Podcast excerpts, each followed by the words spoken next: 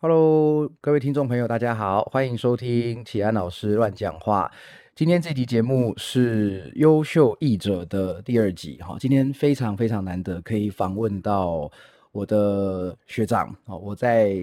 研究所时期的学长，其实也算是在我我在大学时期的学长哈。詹博云，Dragon，Dragon 你好，Hello，各位朋友大家好，启安老师大家好，今天很高兴能够跟启安老师聊聊天，谢谢。哎呀，你叫我老师真的是我我浑身不对劲哈！我先介绍一下 Dragon，Dragon 是呃早我一年进师大翻译所哈，当然也早我一年毕业。然后他现在呢是呃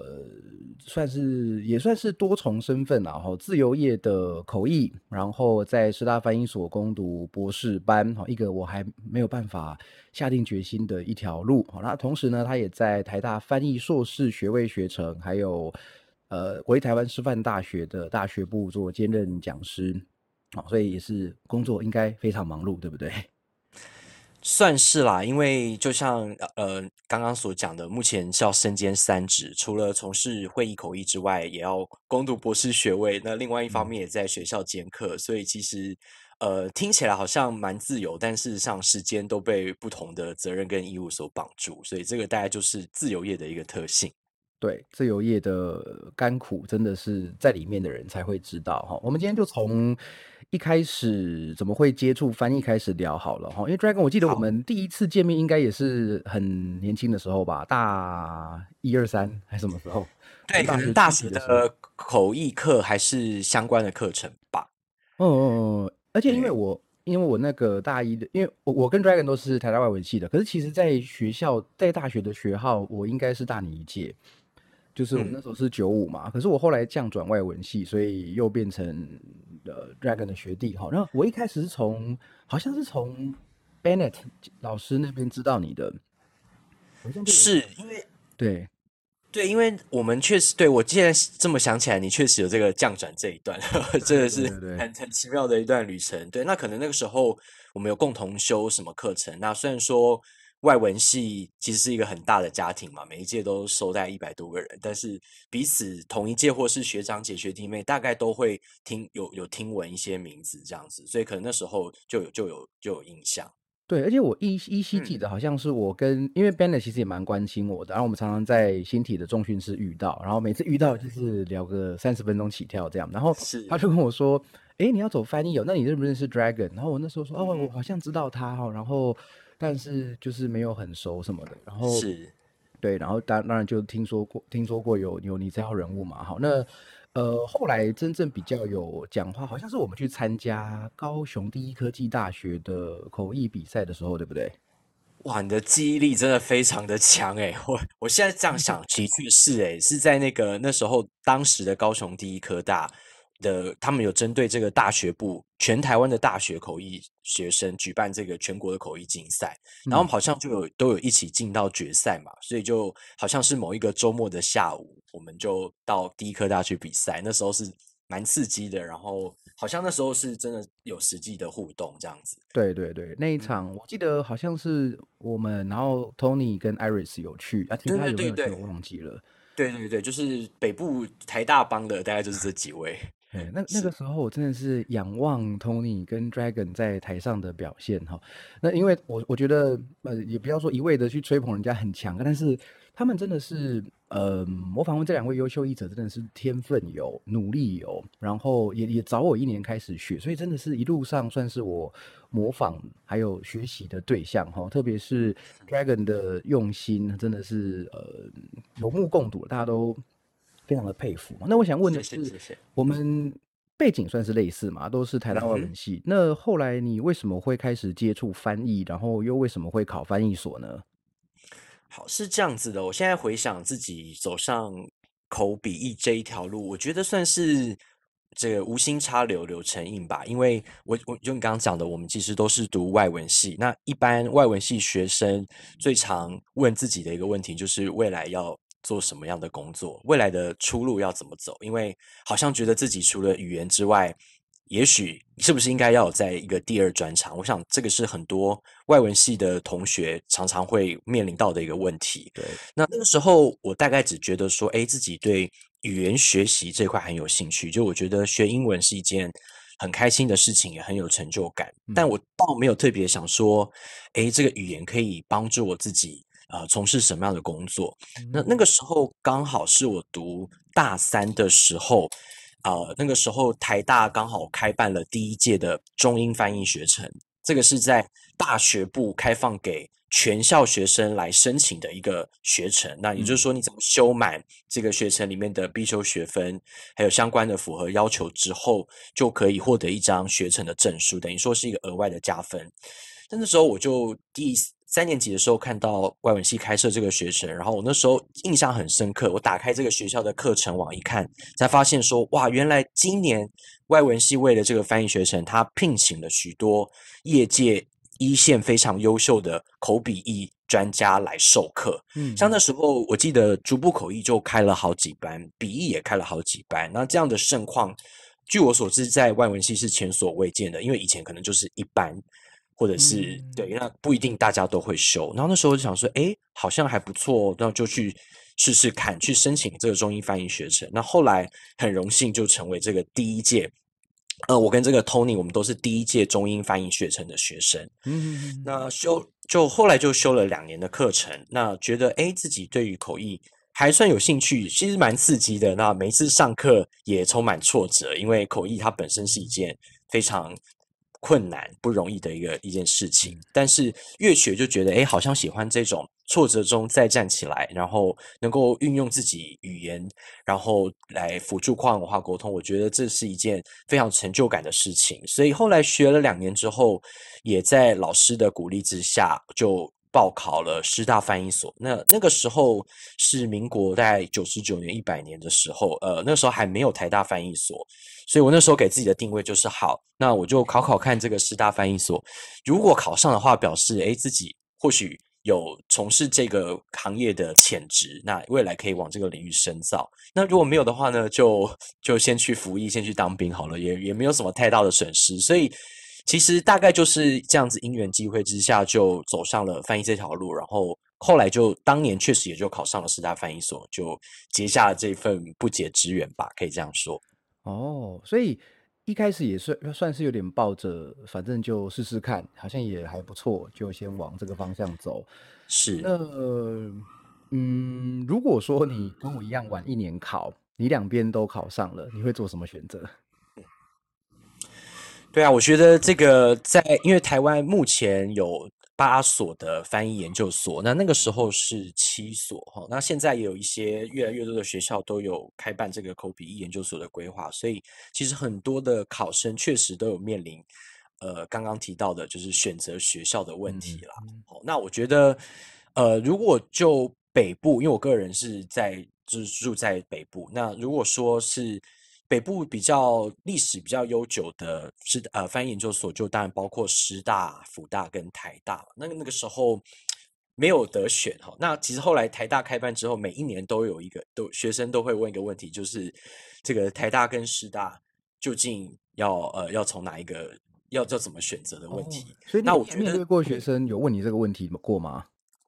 每年呢，因为因为这个毕竟是北部算是。呃，比很知名的，然后国立的翻译研究所嘛，然后也算是开办成效也非常的非常的优秀，所以呃，通常学生考翻译所的时候都不会鸡蛋放在同一个篮子里，我都会建议他们说，哎，其实如果时间跟呃这个财力，就是报名费，你觉得不会再他的负担的话，尽量就是几间一起考，到最后再来选择，就是让你去选学校，不要让学校去选你，我觉得这点。蛮重要的，对，所以如果说我可以选的话，我觉得当然考试一定都会先考，但是可能要看一下那个时候市场上的这个，应该讲说两个学校它的各有优缺啦。因为比如说师大翻译所，它是一个成立这个二十几年的历史非常悠久的系的的研究所，那其实它的优势之一就是它的校友。网络非常的强健，就是说每一届他所毕业的校友，现在都成为社会各行各业非常优秀的这个人才。那呃，就是说，如果学生毕业的话，呃，其实校友学长姐他们那边都会有很多的工作机会，都可以转借给呃学弟妹，所以我觉得这是一个在就业方面非常实务的考量。那就师资来讲，我觉得两校的老师都当然都是非常非常的优秀。那其实台湾的翻译研究所都其实非常非常的少嘛。那其实老师大多都是师出同源，那我们都是有经过非常专业的训练，对于教学都非常有热忱。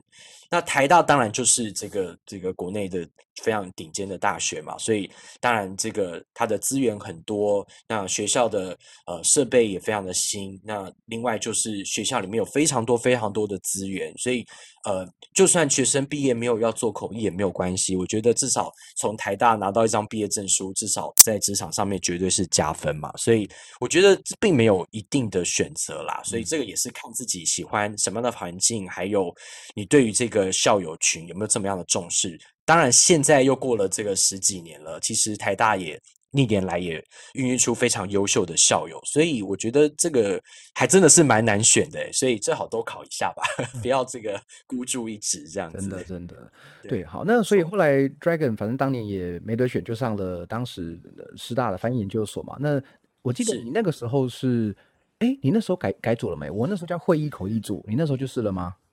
对我们，因为只是差一届，所以我们那时候还没有。因为你你你是往我一届入学嘛？对，我们那个时候就是很单纯的一个叫做会议口译组，一个叫做笔译组。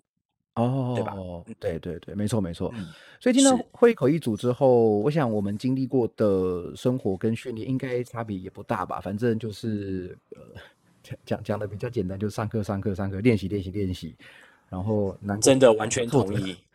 对，那只是说我们遇到的老师好像有点不太一样，就是因为我是在升硕二那一年，范家明老师到台大去，呃，就是去任任职嘛，所以我们后来，嗯。同步跟逐步的中翻英都，因为逐逐步中翻英是换 Claire 学姐来教，然后她她至今不让我们叫她老师，这样我只能叫她学姐。然后好，那个非常好。同步同步的中翻英，我们是到辅大上 Albert 老师的课，你们那时候应该没有哈？对我们那个时候全部都是静音中翻译的话，全部都是同一位老师，就是呃范家明老师授课。嗯，对。那不过基本上在研究所上口译的。应该说，老师们的方法跟切入点不太一样，但是目标当时大家应该很清楚，就是摆在专业考试。嗯哼，对。那可不可以分享一下那个时候的口译训练，对你来说，嗯，有没有什么想法？还是说，对于现在你的你有没有什么影响呢？是，那当然，我现在就是从事这个中英的口笔译工作，所以。学校所训练到的一些技能，很很直接、很实际的，就反映在我现在所工作的呃需要的能力上面。那其实我们知道，呃，口译这一件事情，它其实是有很多不同的技能所组成。就是一般人可能就觉得啊，口译就是诶把一段文的讲话，然后翻成另外一个语言，看起来好像是这个毫不费力哦，但它背后其实是你要要经过非常扎实且呃。严谨的训练，比如说，呃，我们在学会不，老师一开学绝对不会就是开放一段音录影录音，然后就让你直接翻译，不是。我们会有大概在一年级上学期的时候，会有很长的一个前置作业期，这包括了训练学生要如何去主动的聆听，如何去分析这个讲者他演讲的重点，然后还有包括台风跟口语的表达。这个台风啊，或者是一些读稿的训练，还有也会训练我们一些临场翻译上面的选择跟反应。当反应当然还必须要累积很多领域的专业知识，因为现在这个呃科技啊，还有整个世界变动那么快，我们口译也必须要能知天下事，必须要掌握最新的知识。那我觉得啦，就是说这个口笔译，它这个训练它所。训练给我们上述这些技能，其实虽然说我现在当然就是可以很直接的应用在我的工作上面，但是其实它也是可以应用在很多跟口笔译没有直接相关的领域。比如说，呃，我们很多毕业生他毕业之后，其实并不是直接从事口笔译工作，可是他在各行各业，他可以成为比如说更好的讲者，他的讲话可能更有重点，或者是更有说服力。那同时，他的听力可能也。更为敏锐。那我觉得好处就是翻译研究所它所训练给我们的技能是可以转移到其他领域的，所以我们现在有很多校友，他可能可以从事主持工作啦、编辑啦、新闻领域啊、公关领域。那现在其实都有非常非常出色的表现，所以我觉得翻译研究所它给我们的训练绝对是非常全面跟多元，而且就算你没有真的是走口笔译这个领域，你在其他领域都还是可以受惠于你在在学时期的时候的训练。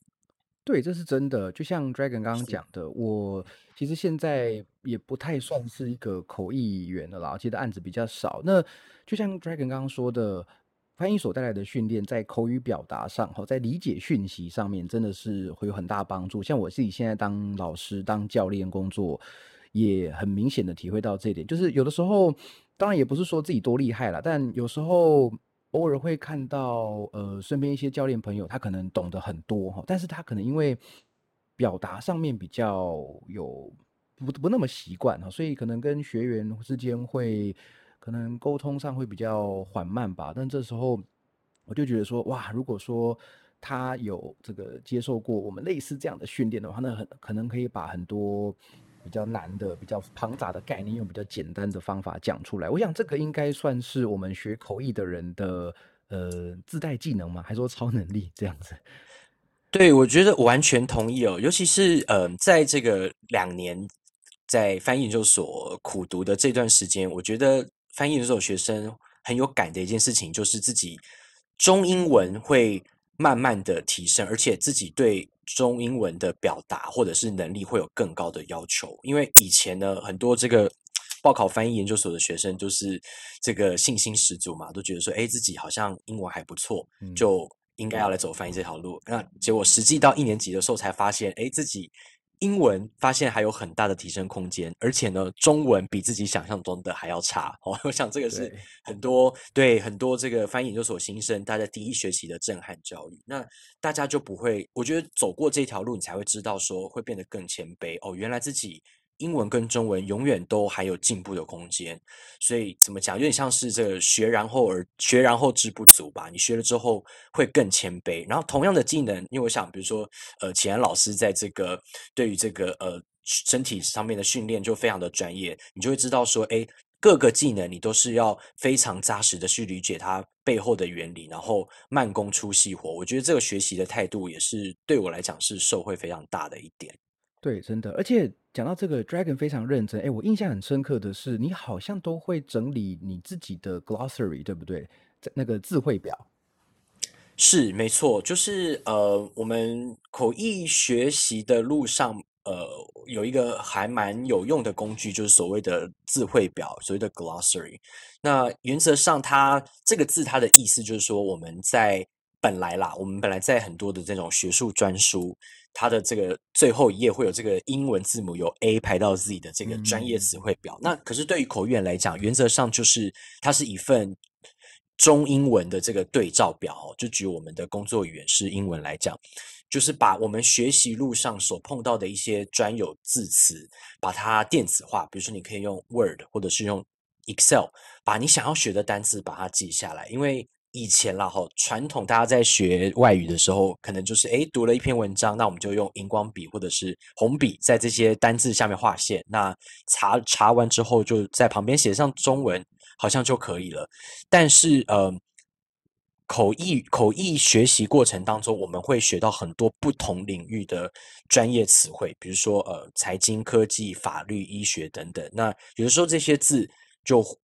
看了之后就忘记了，所以那个时候。我们在学习的过程当中，就会开一个电子档，然后把一些重要的词汇分门别类来把它整理建档起来。那这些词汇其实对于日后的学习，或是实际在职场上工作都非常有帮助，因为有一些核心的概念或者是中英文的表达方式是会一直都非常有用的。没错，没错。而且你你知道现在都还有这个习惯吗？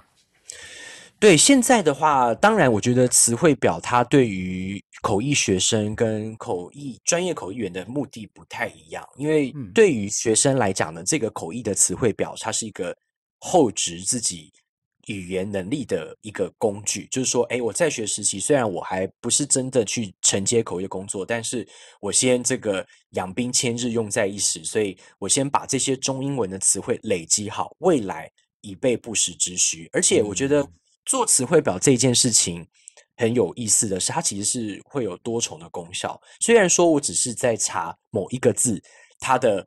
英文或是中文怎么讲？比如说，我我随便举一个例子，比如说，呃，inflation 通货膨胀。好，我知道它的中文叫通货膨胀，叫通膨。可是，在查这个字的过程当中，我一定会去接触到。关于通货膨胀，比如说最近的新闻，哦，最近物价在涨价，或者是说它背后的原因是什么？哦，这个通膨代表这个经济它是过冷还是过热呢？所以，同时在准备这些智慧过程当中，我同时也在学习新的知识。所以，对于学生来讲，它其实是有一个多方面的效益。可是，就像你刚刚讲的，我嗯，它其实对我现在到职场上来讲。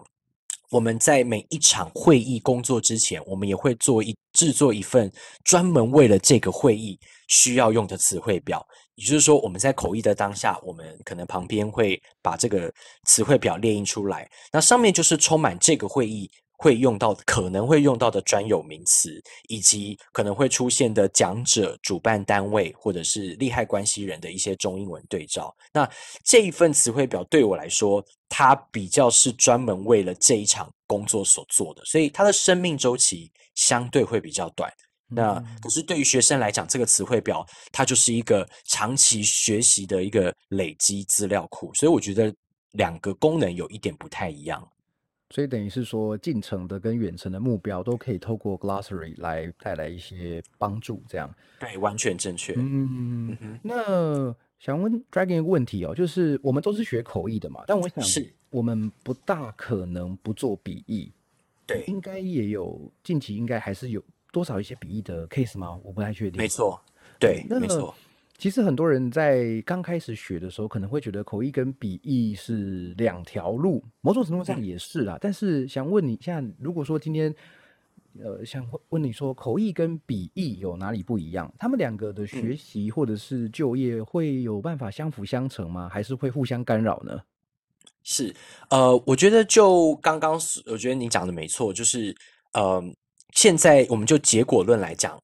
很少。口译员是只做口译，好，通常我们在呃，在整个求这这个从业的过程当中，一定都会多少都会兼做一些笔译啦。所以我觉得这个追根究底来讲，口译跟笔译它就是翻译的大家庭。这个我们从这个英文就可见一斑，因为我们常说翻译就是 translation，对不对？那也有人说笔译它就是 translation，那可是其实也有人说，哎，那我们把笔译变成 translation 之外。口口译，我们另外把它叫做 interpretation，这样才不会分混淆哦。那其实这个就看得出，其实口笔译之间的关系是密不可分。那如果我们在讲到两者之间的异同的话，虽然同为翻译，第一个最明显的异同，我想大家应该都很能感同身受，就是，嗯。笔译的话，它主要是处理书面文字的这个产品嘛。那你无论从原文或者是最后的产出，它都是以文字的形式呈现。那口语的话，呃，口译的话，基本上就是它是着重在口语表达。那另外，当然还有一个明显的差异，就是，嗯，口译跟笔译它在翻译处理的速度上面不太一样。像比如说，哎，笔译原则上，哎，比如说客户他说好下礼拜。一，你必须要交件。那其实这个口译呃笔译呢，他只要在这个截稿期限之前呢，有时间他都可以自己安排工作的步调哈。比如说，哎，我现在稍微放松一下，但是我晚上我再多翻一点，或者是说，哎，这个困难的段落，我觉得我第一次翻好像不是很满意，没关系，我。休息一下，喝个下午茶，回来之后再看一下，也许会灵机一动。就是说，这个工作的步调是稍微比较宽裕，可是口译它不一样，是呃，它的所有的这个决策或者是它的机制都是在现场及时的发生，所以你并并没有办法去针对每一个字都去字斟句酌，你必须要当下很快的就把这个讲者他原文的意思用另外一个语言转出来，所以。嗯，我常说这个口译其实，如果你是完美主义者的话，可能会比较辛苦，因为你没有办法每一个字都想到那个最完美的翻译，你必须要当下去找到最适合，虽然不尽完完美，但是最适合的表达方式。所以我觉得口译就是一门折中的艺术吧，就是你必须要在时间压力之下找到最好的一个一个一个解一个解放。那另外最后一个我想提的就是，呃，口译跟笔译它的产品其实时效性差很多。嗯嗯，因为笔译的产品呢，比如说，比如说，我想这个呃。钱老师可能有在审书或是在翻书，你就知道这个书籍一出来一父子印刷之后，它就永远就是存在那边。那如果说这里面有翻错，或者是有翻的不好的地方，那未来只要这个书还在市场上面流通，就永远会有人提出来讨论。所以这个产品的时效性很长。那如果是口译的话，原则上，比如说一整天的会议结束之后，其实只要这个口译它不要出什么太大的。纰漏或者是错误的话，大家听一听，就是就这样过去了。那顶多留个会议记录，但很少人会真的拿出来从头到尾读读完。所以这个时效性，口译的产品时效性都就是比较短一点。但我觉得总结来说啦，就是我觉得口笔译它两者并没有优劣之分，因为很多人会觉得说，哎，口译。好像比较刺激，好像比较光鲜亮丽，是比较台面上的一种翻译的活动。但其实最最终还是回归到自己的个性啦。就是如果你是属于这种慢工出细活、比较慢郎中类型的，那或许就比较适合做翻译。但是如果你很喜欢这个现场及时的挑战，喜欢刺激新知的话，那或许比较喜欢口译。但是这两者真的是没有好坏或者是优劣之分。我觉得这一点非常的重要。对，而且如果现在同学有机会学习，当然是两个都接触会比较好嘛，因为毕竟都是语言转换的过程哈。而且你你刚刚讲那个时效性，让我想到我我硕一的时候，陈志伟老师就跟我们问过一个问题，好像是在示意课还是口笔译入门，我忘了。他说：“你们觉得口译跟笔译哪个比较难？”因为那好像是两组一起的课，然后当时其实大家的反应也不意外，都说啊口译比较难哈，但。陈陈老师就是说，他觉他自己觉得他比较怕笔译，就那就就像你刚刚讲，因为笔译你的名字会留下来，然后你的翻译内容会留下来，好，然后经过多年后呢，就是你必须要完美嘛，才才不会说被人家挖出来骂你当时翻翻的怎么样。那其实当时听了是觉得哦有道理有道理，但是也不懂，然后真的是直到自己的审定的书或者是翻译的书第一次出来。然后才说啊，真的，那真的是要小心一点哈，真的是要注意一点，要不然等于说自己的名字、自己的代表的学校，可能就会被人家这个这个招牌可能就会出问题哈。所以说，真的是各有困难的跟有趣的地方啊哈。没错。那不过我们当时在研究所的时候，基本上是没有笔译课，除非你自己去选，否则我们是可以完全不碰笔译的，对不对？对啊，这个是呃，我们翻译研究所在课程上面的设计啦。因为其实现在，如果我们跟全台湾其他的研究所相比，其实翻译研究所它的这个必修学分还蛮多的。嗯，我记得以前那个年代很多，好像是好像是现在快要将近不晓那时候好像是六十几学分，还是就是非常非常多。那我那个时候我记得毕业是要修四十四个学分。嗯嗯，那我想这个。大家可以比较一下其他的翻译，其他的国内的研究所，其实毕业并不需要修那么多的学分，所以我觉得学校可能有这样的考量了。所以我们的的学分原则上都是跟口译息息相关。那笔译的话就是锦上添花，如果学生觉得自己有时间有能力的话，就可以去选修。对，所以可以说我们的上课某种程度上来说，是为了要通过硕二的那个专业考试。当然，当然过程中一些口译的精神啊，还有职业道德，还有市场的一些观察都很重要。然后，可是最重要的是通过那个专业考试嘛。那专业考试其实，在 Tony 那一集我也跟大家分享过哈。然后就是，呃，当时还是台大、师大、辅大三个学校，我们联合办一个专业考试哈，就是请。一些线上的这个出呃很很有名的出色的口译老师哈前辈来学校啊帮我们评，就是说评分我们的考试内容，我们是不是有资格成为呃跟他们某种程度上来说平起平坐的口译员哈？那 Dragon 可以分享一下你当时考专业考的过程吗？好，确实是这样子哦，就是说在师大求学。的学生来讲，呃，我们在两年修修完所有的必修学分，而且你如果是在学的学生的话，呃，你就可以有资格可以报名这个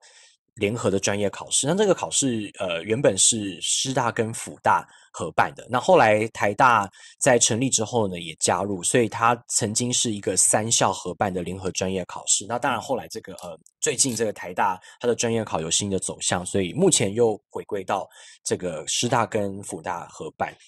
那那个时候，其实我们对于专业考的认知就是说，好，这个呃，其实你可以选择要考或不考，因为它其实并没有跟毕业绑定，它其实是跟毕业脱钩的。也就是说，就算你不考，你觉得诶自己可能没有这个需要，或者是没有要从事会议口译工作，其实你只要写完论文哦，交出去之后，还是可以拿到师大翻译所的毕业证书。所以它并不是一个强制的一个一个一个要求哈。那但是在学的时候，我们就知道说，好，这个专业考试呢，它是一个已经办理。这样就是二十年左右的一个考试，那而且他的这个考官，就像呃您刚刚所讲的，他其实都是延揽具有国际经验的这种非常资深的专业口译员哦，从全世界各地呃飞来台湾担任评审委员，所以诶通过考试的话呢，其实依照这个考试的办法，它其实表示这个考生呢，他不只是只有具有当地市场口译员的最低能力，而是呃已经达到了一个国际标准，而且呢就表示说。哎，这个考官评审委员在听过这个考生表现之后，如果愿意让他通过，表示说，哎，愿意跟这个考生一起共事，或者是加入这个工作团队。所以，确实在学时期，呃，我们都知道说自己在两年学成之后，要面临这个，呃，大概每年在六月左右举办的这个专业考试。那我们会就知道说，好，这个考试是我们在学的一个短期的目标，所以在练习啊，或者是在上课的时候，多多少少就会往这个方向迈进了。虽然说它不是一个唯一的目标，但是对于我们的学习来讲，我觉得是一个很大。很大的一个鼓励，就说好，最终在两年学成，我要努力的去参加这个考试，过或不过，我觉得是另外一回事。但是它可以当做是一个阶段性学习的一个检核吧，看一下自己在两年这个苦练之下的到有到达什么样的成果。所以这个大概就是专业考对于当时我自己的定位。OK OK，那你那个时候是蛮顺利的应届就通过，对不对？这个几率很低耶，其实。因为专业考有四科，那四科都要一次全部通过才算是通过，那个几率是不是大概不到四分之一啊？五分之一左右？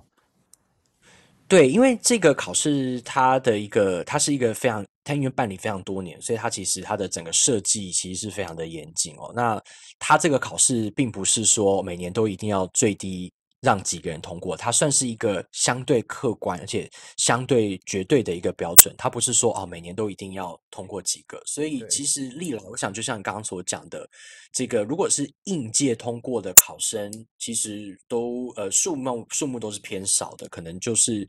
一届可能比如说是应届十个十个考生里面，可能就是一两位两三位通过。那当然还有一些是因为这个考试是有补考的机制。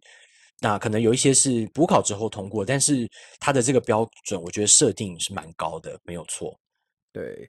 所以我才觉得说，我虽然我自己后来也是隔一年补考过，但我真的觉得应届能能考过，真的是很佩服，真的厉害哈。是，其实当时我对于专业考一直，因为毕竟在学时期还比较。不太清楚市场的状况嘛，一直觉得说，诶，考过专业考是不是代表我就有案子可以接啦？哈，老师们就对我另眼相看啦。但是其实，其实我们通过考试就知道，考试考完就是考完，然后通过就是通过，你还是你，世界还是世界，没有什么不一样。那想问的是，你从考过，然后到你应该是说开始在市场上接案，有没有经过什么特别的事情呢？专业考对你的？接案有没有什么影响？你是怎么样接到案子的呢？好，是是这样子的。我想，呃，刚刚讲的对你对于专业考的这个呃认知，其实就跟多数的学生是一样的。就是说，哎，我们可能在学的时候都会觉得说，哦，这个通过这个专业考试，是不是就是好像拿到那个 Holy Grail，就是人生至此就无忧无虑，然后就这个康庄大道就就在等你这样子。但是其实当然不是这样子嘛，因为呃，通过专业考，我觉得。对于我来讲呢，专业考它是一个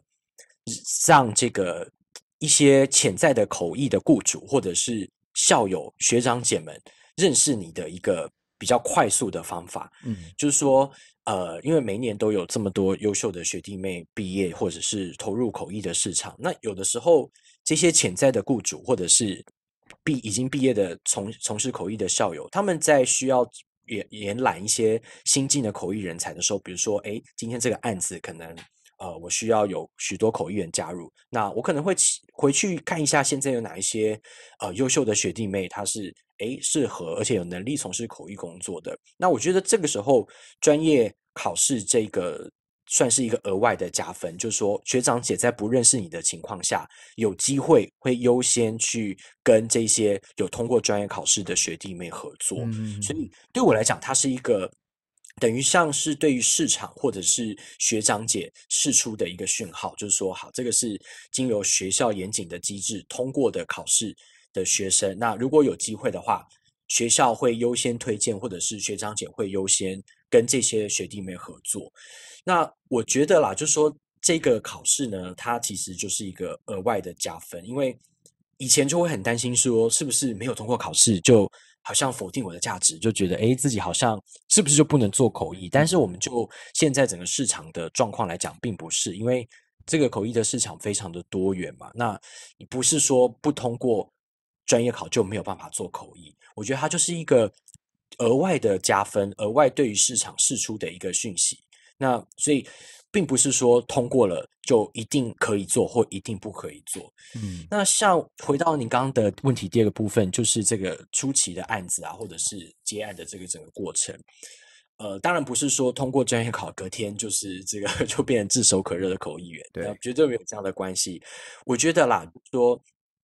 呃，口译这个领域它的这个案件来源哦，非常的特殊，它不像是一。般大多数人在求职的时候，好像就是哦，这个雇主他有开出这个职缺，那我们就是投笔投履历，然后去面试之后，哎，好像顺理成章的就就是经过这整个求职的过程。其实不是，我们很少看到这个会议公司他要办活动，他就在这个人力征才网上 开一个档案，然后就是请这个广发英雄填。其实不是，其实我觉得在这个口译圈，它有个特色就是它很依靠。口耳相传跟同事之间的推荐，所以当时呢，我觉得对于我来讲，因为我自己除了专业考有通过之外，当然也有呃有参与过一些口译的比赛。那我觉得这些算是进入市场的时候的一个加分。但是事实上，我的第一次工作或是前几场工作是怎么来的？现在回想起来，其实是那时候在翻译研究所就读期间，其实有的时候会发现学长姐会。委托一些笔译或者是可能会议记录的案子，哦，他可能这个案件比较高，所以他可能会到我们的校，回到母校来征才，好，可能说，哎，我们这里有一份，好，比如说两万字的报告，那不晓得有没有学弟妹可以一起来完成？那那个时候，嗯，在时间许可的情况下，当然就会承接嘛，想说可以磨练自己的翻译功力。那其实后来现在自己换位思考，我才发现，其实。每一次跟学长姐或前辈的接触过程当中，其实都是展现自己呃工作能力或是工作态度的一个机会。因为这些学长姐他不见得认识你这个人，可是如果你今天在学时期，呃，你的教出来的成品品质都有一定的水准，然后也不会脱稿，然后态度也非常的敬业，然后为人也非常的好相处。那等到你开始进入到口译市场的时候，其实这些前辈他可能就会想到你，所以我觉得就是在学时期要好好把握任何的工作或者是实习的机会，把握每一次跟这些前辈或者是潜在雇主提供的实习的机会。那我觉得等到有朝一日他们需要有口译员合作的时候，也许他就会优先的想到。那确实我的前几个口译案，呃，确实都是比如说透过学校或者是。其他的学长学所转介的，那我会说专业考它是一个加分，但是它它是一个加分条件，但是它却不是一个必要条件。我觉得最终还是回归到你的能力跟你的敬业的态度，跟你这个人好不好相处，我觉得非常的重要。哦，没错没错，这个跟如果以健身产业来比喻的话，哈，我觉得可以把专业考的通过想象成一个非常。含金量很高很高的教练执照，那当然要当教练，基本上你你敢当，你想当，你都有办法去做，只要有人愿意跟你学，你都可以。但是呃，拿到这张证照，某种程度上就代表说，你大概在市场上，你的能力至少是绝对受肯定，没有问题的。然后。也会比较多人看到说，哎，你也有这个证照，可能这个圈子里面有假设一万个人，那说不定只有十分之一的人有这个证照，就觉得说，哎，那你应该是比较合作起来会比较安心的，至少不会乱乱教或是乱讲的一个的一个的一个证照。但是回过头来，能不能接到案子，还是跟你这个人，你这块招牌有关系。我想这个是自由业的一个共同。的状况吧，我我我猜可能艺艺术界吗？还是说呃什么其他的自由工作也会有类似的状况？那对，因为我我觉得，哎，对我补充一下，就是说，因为在这个口译这个领域，我们并不像是这个呃三师啊，什么律师、会计师，呃，或者是律师，说，哎，你你要职业的话，必须要通过这个国家的考试，那你有一个产业的规范，有一些职业的伦理守则等等。那毕竟。口译这个市场目前，它还是在一个正在往专业化迈进的一个一个产业，所以我们很难说啊，你这个没有通过专业考，你就不能怎么样，或者是说，哎，通过了你就一定要怎么样。所以我觉得最终就像呃你刚刚所讲的，最后还是回归到自己的能力，那那个只是一个加分，尤其是对于前辈或者是学长姐来讲，因为他可能自己有参加过，甚至通过这个专业考试，所以他大概可以知道说，哦，原来通过这个考试。它所代表的意义是什么？所以比较有机会可以转借给呃这些新锐的口译员。所以我觉得刚刚呃你讲到这个健身产业这个比喻，我觉得非常的认同。对，这也是真的走过这一招才觉得啊，原来这么像哈。那呃，Dragon 现在的客源应该相对的稳定嘛？哈，那从刚毕业的菜鸟到现在也不能说是老鸟，但是我们已经快要变成中生代的。的译者哈，那这个中间关于客户经营还有拓展客源，有没有什么可以分跟我们分享的呢？好，我觉得呃，口译就像我刚所讲的，它并不是说哎靠投履历就可以得到工作，所以我觉得。但是口译工呃，但是口译工作还有个特性，就是它基本上都是一次性的。也就是说，这个客户可能跟你素未谋面，那他今天请了你来做口译，那对于他来讲呢，或应该讲说，对于这个口译来讲，你这一场工作就是唯一的表现机会，所以他就是这么一次，你没有这个失败重来，也没有补考的机会。所以对于我来讲，我觉得最基本的就是你每一场工作都必须要维持非常高的。表现的品质，就是你必须都要用非常兢兢业业的态度去面对。那就像我讲的，你并没有办法去，因为你没有办法去投履历去争取机会。那反过来说，客户之间的推荐或是同事之间对你的观感，我觉得就非常的重要。今天如果说你在这个会场，你今天这场口译做的其实还不错。那现场如果在观众里面听口译的人，可能有一些潜在客户啊，比如说，诶，他未来可能也有办理这个国际交流或是研讨会的机会，那他可能会跟客户询问说，诶，今天这个请的口译是谁？那我们之后想要想要跟他合作，或者是他也可能直接呃跟你要名片。那诶，那这就是一个潜在的工作机会。或者是那这个是直接对面向客户的这个面向。那另外，如果是刚讲的前辈的委托，比如说好，今天刚毕业，那有一位学长姐或者是学校的老师，他委托了一个口译案件，请你帮忙。那如果你说你这个案件今天做得非常好，那老师或是学长姐事后从客户那边听到的评价都是非常正面哦，就是说，哎，这个新人他非常的敬业，那表现也非常的好，那其实客户跟观众其实都很喜欢。那这样子的这种口耳相传，或者是同事对或者老师对你的观感，我觉得是非常非常的重要。那一开始新人一定会有一点。有一点患得患失吧，就觉得说，哎，好像这个案件很不稳定，好像久久才来一场。但是这个其实是需要一些时间的发酵，所以我觉得重点就是每一场都用高标准去对待，用非常专业敬业的态度去准备，确保自己有一定的品质。那后面那个案件就会慢慢的细水长流，会慢慢的看到你认真的效果。但是这个是急不得的，因为。呃，你你必没有办法去控制说，哎，这个客户他要选谁，所以其实慢慢的努力下来之后，其实过了两三年，像现在我们讲的，我们是属于这种中，我们就是中新生代好了，是这个不上不下的阶段。对对对，中新生代。那这个阶段你就发现，哎，确实，无论其实口笔译都是一样。如果你第一次做得好，才有后面的第二次、第三次。那这个就需要时间的熟成，才能够看到效果。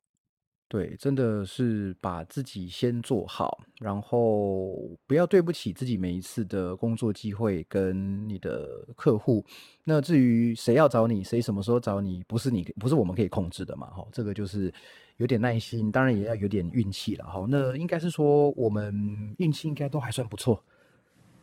是，我觉得运气当然，我觉得一定是有，因为自由业这个也是有一点运气的成分在了，但是。就像我想刚刚呃您开场所讲的，就是我们还是要靠一些努力跟练习，不然没有办法说完全靠运气就就就能够做这个行业做的久远。对，真的。那像你现在工作了这样子一一段时间下来，你有没有觉得说在市场上做口译，跟在课堂学校课堂上练习口译有没有什么不一样？好，我觉得呃这两者当然有。类似跟不一样的地方，因为其实我们在学校上课的时候练习的材料啊，好，应该是这样讲，就是说我们是是这个世界上这个人人非常多样，讲者也非常多样，我们所面临听到的演讲可能有不同的口音，那讲者的腔调对不对？然后他的语速可能有很快的，也有很慢的。那呃，会议会碰到的主题也不一样。那在学校，我觉得有一个好处，就是因为。呃，翻译研究所的老师都非常的有经验，所以他们在挑选上课教材的时候，其实都是精挑细选。他会很清楚的知道说，今天这堂课我要让同学练习的是，比如说语速特别快的讲者。嗯，那他会把这个不同演讲的特性把它分清楚，比较少说哦，这一个演讲它同时又包含了。很重的口音，然后速度也很快，然后又讲很难的主题。好，其实现实生活中是会碰到的，可是，在教学的场域来讲，让一开始让学生练这样的演讲，会有一点失焦，就变成说，哎，学生今天做完，就是好像打了一场大乱斗，可是你练完之后，却不知道自己到底练了什么东西，因为你不知道自己翻不好，是因为。口音重吗？还是主题太难？还是腔调太重？所以老师他们在学校的时候，这些教材都是精挑细选。比如说这堂课，我专门要让大家练习的就是速度很快的演讲，我要怎么样跟他应付？那这个演讲呢，就不会说同时又具有口音或是主题很难。所以换句话说，老师会依据教学需要去调整这个他的选材，不会让你就是一次每一场都在大乱斗。可是呢，实际会议就不是喽。实际会议一整天可能呃三到六个小时，那每一个讲者都是对我来说都是一场大乱斗。然后这个大乱斗不是一个负面的意思，就是说它糅合了不同的挑战。这个讲者呢，可能是你不熟悉的腔调，然后他又讲一个很难的东西，同时又很快，那你就必须要糅合你市场所学，在在学校所学应用在工作当中，而且呢。在实际的工作哦，我就我刚刚讲，每一场工作都是你的唯一的机会。对于我来讲，每一场工作都是专业考试。嗯，以前在学校我们有两年的时间，那对我们来说就是用尽一切气力准备好参加这个考试。那你不过了，还有这个补考的机制哈，你总共有两次补考的机制。可是客户没有哦，客户今天你今天这场这客这场会如果做做的不好，表现的不好，客户不喜欢，他下次就不会找你了。那客户跟听众也是很严格了，他不喜欢你的理由就是有千千百百种哦，有可能是。你真的翻不好啊？那有的时候他会说：“哦，这个声音太高了，这个声音太低了，或是哦，我觉得跟这个口译员这个气场不合都有可能。”他要挑你的时候，当我们这个客户都客户的权益我们要顾及到，所以他要挑你的时候有很多很多的因素。但可是对于每一场工作来讲，你就是口译员就是这么一次机会。可是，在学校有个好处就是，他会让你有犯错的机会。那老师并不会因为你今天这堂课翻的不好就放弃你这个学生，而且。且呢，老师他会给你 feedback，他会给你学习的一些反馈。客户他如果不用你，他决定要跟你分手，他还不会写一封信跟你说：“哦，不好意思，我们要下次要跟其他人合作，因为你怎么样怎么样。”不会。可是学校会让你不断有犯错跟得到老师回馈的经验，所以我觉得这两者确实是有非常大的不同。对啊，所以如果有学生在听这个节目的话，我常在那个课堂上讲，你在课堂上你就尽量犯错嘛，就大胆的去尝试嘛。那好的不好的，我们大家讨论哦。那不要那个犯错，总不要在考试的时候，也不要在职场上的时候哈。我想这个是一个很大的差异哈。然后再来，我我自己观察到一点呢，就是呃，我自己觉得一个很大的差异是说。因为在口译的现场，他们之所以需要请口译，就是因为现场听众有听不懂原文的可能，所以他需要这个语言服务的需求嘛。可是课堂上是很奇怪的，课堂上是在场所有人都听得懂原文跟译文，那在这个时候翻译，跟你在实际上真的是跟不懂的人讲说翻译，那个心境应该也不太一样吧？对啊，我觉得这个当然是很不一样，因为在学校练习的环境下，就是大家都是。懂口译的人，所以大家就觉得，哎，自己每次表现其实都是在接受老师很严格、非常专业的检视，就大家都是 这个业内人士，所以你会觉得好像这个做口译会很紧张，会绑手绑脚，而且呢，现场没有像您刚刚所讲的真的观众，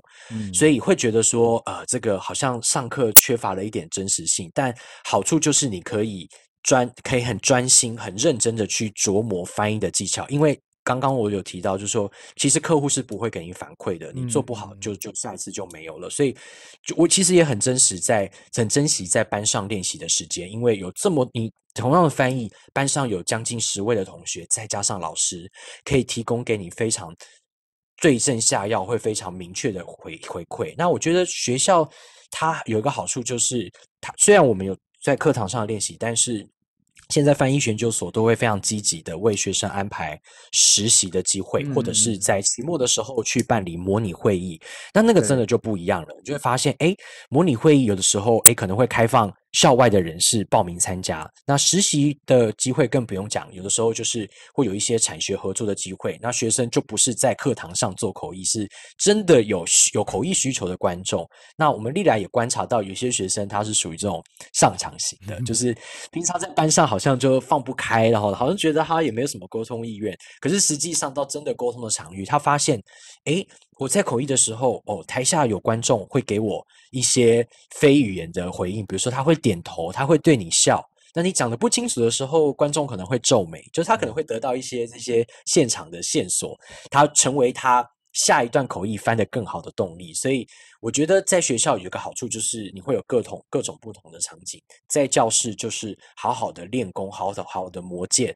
但是又有一些实习或者是模拟会议的机会，让你去体验这两者之间的不同。我觉得都非常非常的重要。对，而且到头来你是课堂上的要经历，工作上要经历，你才会知道你是呃所谓练习型的还是大赛型的，然后从中个个别去学习这样哈。那想问一下，Dragon，你呃这几年这么多的呃工作经验下来，有没有比较难忘的工作经验呢？难忘的呃，如果目前要我讲，就是印象比较深刻的，我我觉得一定要提的就是啊，在大约在二零一八年、二零一七年底到二零一八年的时候啊，那个时候自己非常荣幸能够参跟这个台湾的行政院洗钱防治办公室。一起合作，那那个主要是因为，呃，我们台湾在二零一八年的十一月五号，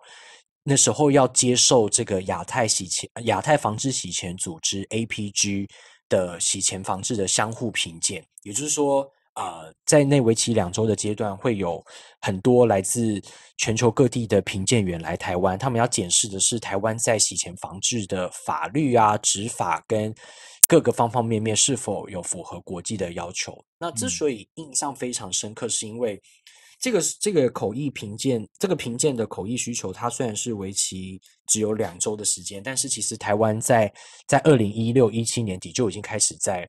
动起来准备了。那其实整个准备的时间大概是可能有超过六百天。那我还记得那时候。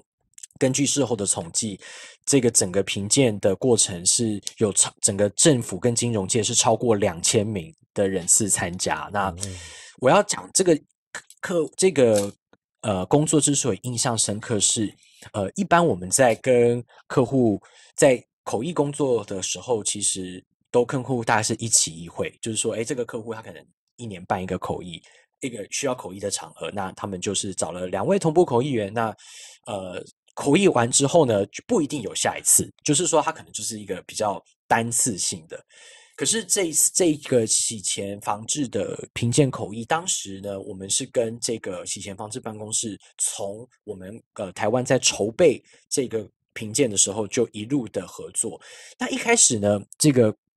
这个口口译。他们客户对于口译的了解不是很深，他们我觉得其实就跟很多人一样，他们觉得口译就是哦，你就人到现场，就麦克风开了，那几分钟上我讲什么，你就可以帮我翻成另外一个语言。嗯，但是其实后来他们发现不是，因为这个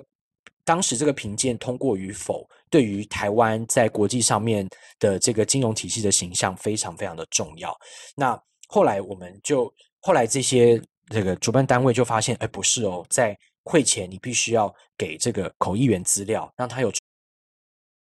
充分的时间准备，以及呃，这个客户特殊之处就是他在每一次的这个评鉴准备会前的时候，他都会让口译员有发声的机会。嗯，那那个时候我们一开始发现，因为参与评鉴的人就是来自台湾的这个金融业还有政府机构，那不是每一个人都有跟口译的合作的经验，所以有些人他在。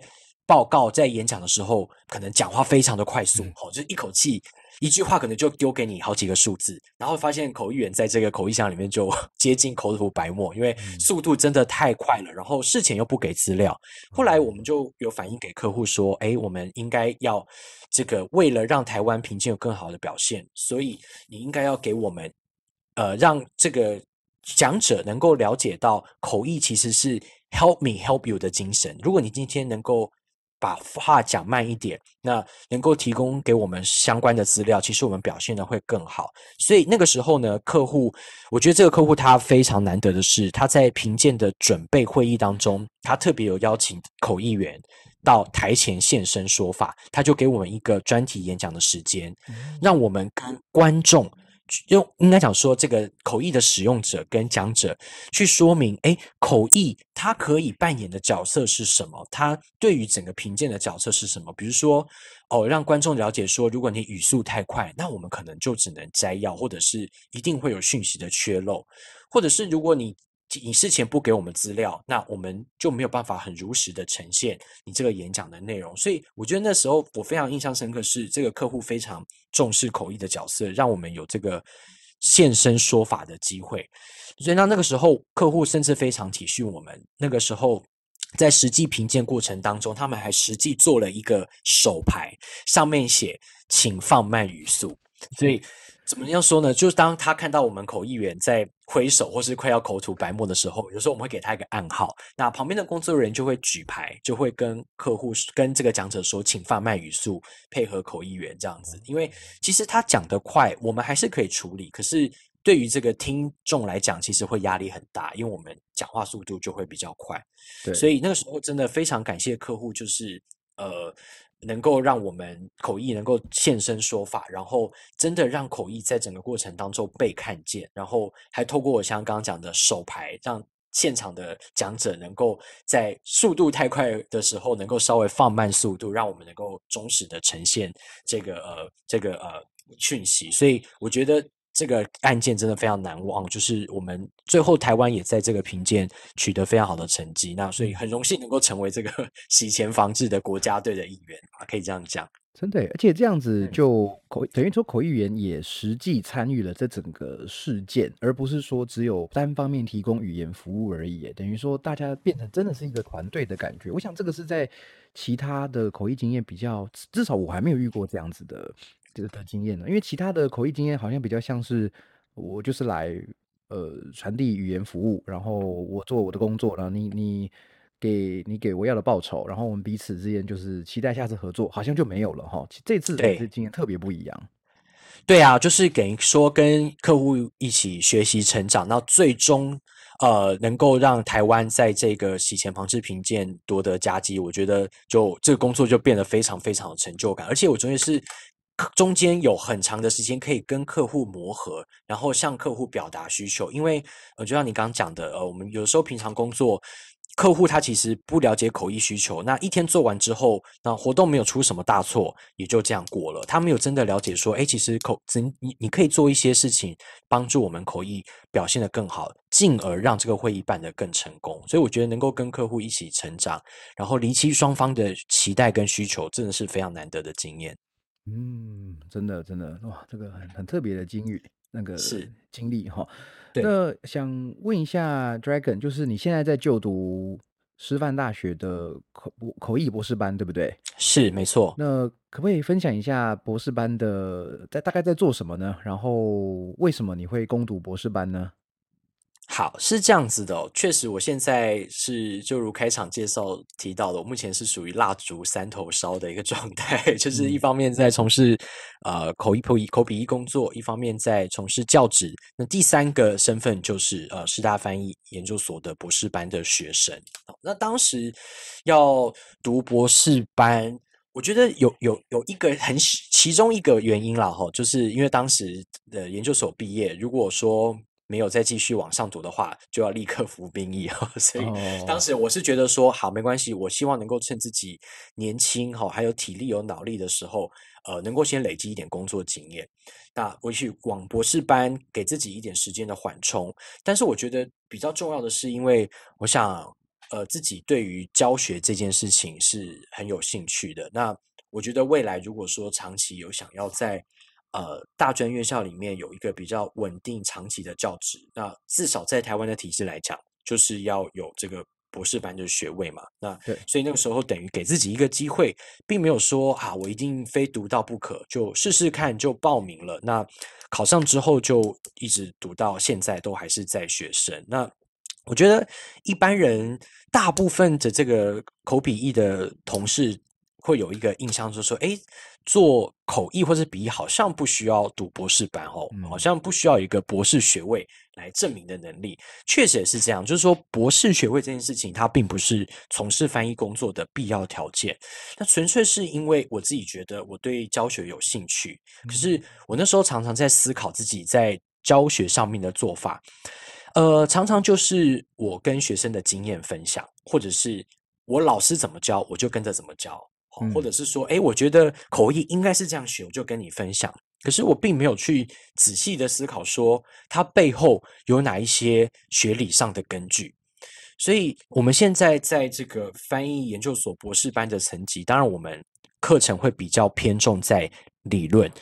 这个相对硕班来讲，硕班的口译组就是充满很多实物的课程啊，理论也有好，但是相对来讲是呃实物的课程会很多。可是博士班来讲，基本上就是偏理论。所以如果是要报考翻译研究所博士班，你不一定是一定要是口译员或者是翻译口笔译从业人士，其实你有对于研究有兴趣都可以。那其实嗯，翻译口译研究它有很多。面向啦，你可以研究这个产业，你可以研究这个语言学的角度，或者是教学的角度都可以。那我自己是对于教学比较有兴趣，所以在过去这几年的修课经验当中，我觉得透过一些。口译教学理论会让我不断的去检视，说哦，我原来这个口译是这样教，它背后其实是有一套它学理的根据在，而不是单纯只凭经验。所以我在教学的现场，我会更站得住，更更站得住脚，更能够相信自己说哦，这样子做其实背后可能是有实证研究的证实。哦，比如说哦，这个口译的笔记为什么一定要直着抄？那为什么不横着抄？那为什么一定要抄笔记？可不可以不抄笔记？以前就是凭经验，我就说不行，口译一定要抄笔记，但然后一定要这样抄，但其实不一定。这个研究它其实提供给我们更多的观点，所以总结来说啦，我觉得翻译博士班对我的对我最大的一个影响，就是透过认识更多的口译它的机制跟理论，可以反馈到我实际。第一线的教学做法，而不是只是单纯的凭经验或是直觉来做。那当然，长时间如果呃取得学位之后，呃，如果能够在大专院校有比较稳定的教职，当然也是一件 令人乐见其成的事情。嗯，对，到时候就是詹教授这样。不敢不敢，还在努力当中。OK OK，好，这个也是对啊，这也是我自己很害，也不是害怕面对，就是一直在还在犹疑的一个。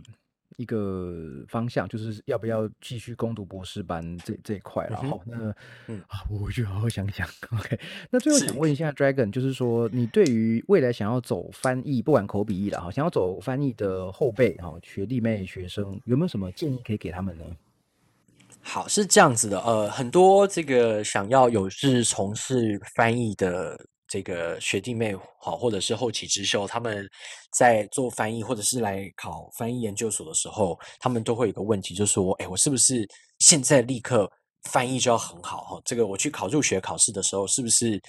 呃，老师就是给我一段，然后我就立刻翻成另外一个语言？那其实我会说呢，在现阶段，如果大家只是对于翻译这件事情有兴趣的话，我觉得最基本的就是要先从厚植你的语言实力开始。好，尤其是举我们中英文这个语言组合来讲，现在我们知道英文已经日益普遍了，它已经变成一个全球化的语言。那其实很多人在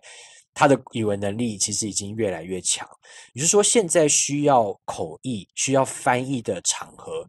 它的难度其实是越来越高，而且大家对于语言的要求会越来越高，因为大家其实多少可能很多人都多少都会讲一点英文。那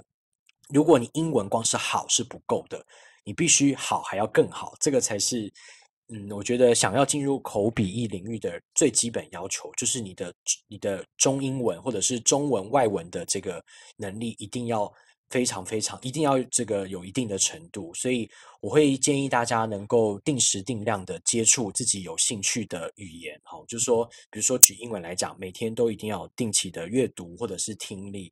然后呢，同时间也要知道口译它的养成绝对不是一触可及哦，很多人都觉得说很急，我很一开始有兴趣，我就想要马上开始接案，马上开始做口译工作，可是其实就我们刚刚讲的。举翻译研究所来讲，我们是花两年的时间去扎好马步，把每一个技巧都都训练完成，才开始呃让大家能够进入市场去接案。所以我觉得一定要慢慢的打好基础，不要心急。同时要了解说，这个口译表面上看起来好像很多人觉得是光鲜亮丽，然后毫不费力，可它背后其实很辛苦的。那最后建议就是说，如果有兴趣的话，当然报考翻译研究所是一个进入翻译市场一个算是比较快的方式。但是如果说有时间有余的话，也可以去。现在呃，国内有很多这种口笔译的推广班，好像是很多大专院校或者是一些语言学习机构都有开设。也许可以去修一下这一类的入门型的推广班，去认识一下，看一下这个翻译。或口译跟你想象的一不一样，我觉得这也算是不妨是一个这个呃认识口笔译的一个方式。对啊，好像台大跟师大都有推广班嘛，哈。对，其实都有，台大、师大都有，那还有一些语言机构都有，大家只要去这个搜寻一下关键字，就会看到很多类似的班级。嗯，真的，刚刚 Dragon 讲的这个，我觉得真的是。十年磨一剑哈，你真的看到这些口译员或是某些产业的优秀的很厉害的人，他们真的经过多少的磨练，多少的辛苦，才走到今天这一步哈。这个这个都是很简单的道理，可是走完了，自己体验到了，也不是说自己多厉害，但是自己知道说哇，过去的辛苦原来在现在。都慢慢的有回报了，这真的那种心路历程感受是很不一样的哈。好，那我最后要问 Dragon 一个问题，每一集节目我都要问来宾这个问题，就是你有没有什么话想要对我们的听众朋友说？好，呃，我觉得。对听众朋友，当然就是现在这个新年到来嘛，所以先祝 所有的祝启安老师，也祝所有的听众朋友新年快乐。希望大家都能够摆脱这个疫情的影响，因为这个疫情对于我们这个产业，对于百工百业都造成非常深远的影响。所以希望今年展望新年呢，我们都能够比前一年更好。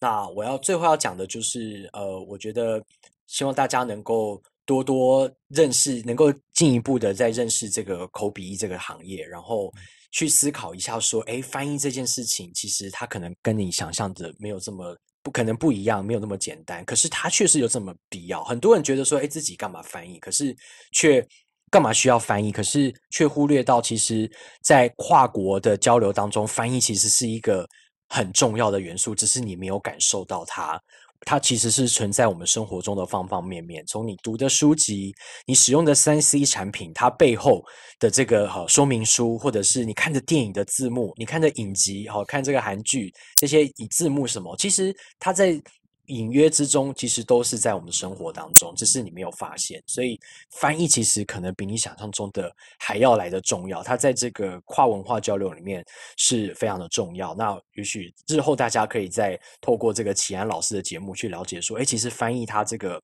呃，它这个产业其实是非常多元的，就是大家可以保持开放的心胸，然后进一步的来认识这个产业。真的，大概是这样子。非常感谢你为这个产业发声哈，我们都是 同一个业界的人，面对到同样的同同样的状况，必须让大家更认识这一块。有更多人想走翻译很好，但是如果你没有没有兴趣，但至少了解一下我们在做什么，了解一下这一行的一些呃甘苦吧哈。好，那今天非常谢谢 Dragon 来上我们节目哈。那如果说各位喜欢我节目的话呢，记得。按赞、订阅、分享，好，你可以透过 Apple Podcast 的五星留言，然后或者是我个人的联络方式。如果有任何的问题的话，可以透过这两个管道来，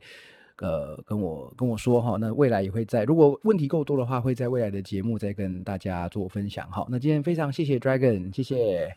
谢谢大家，谢谢，拜拜，拜拜。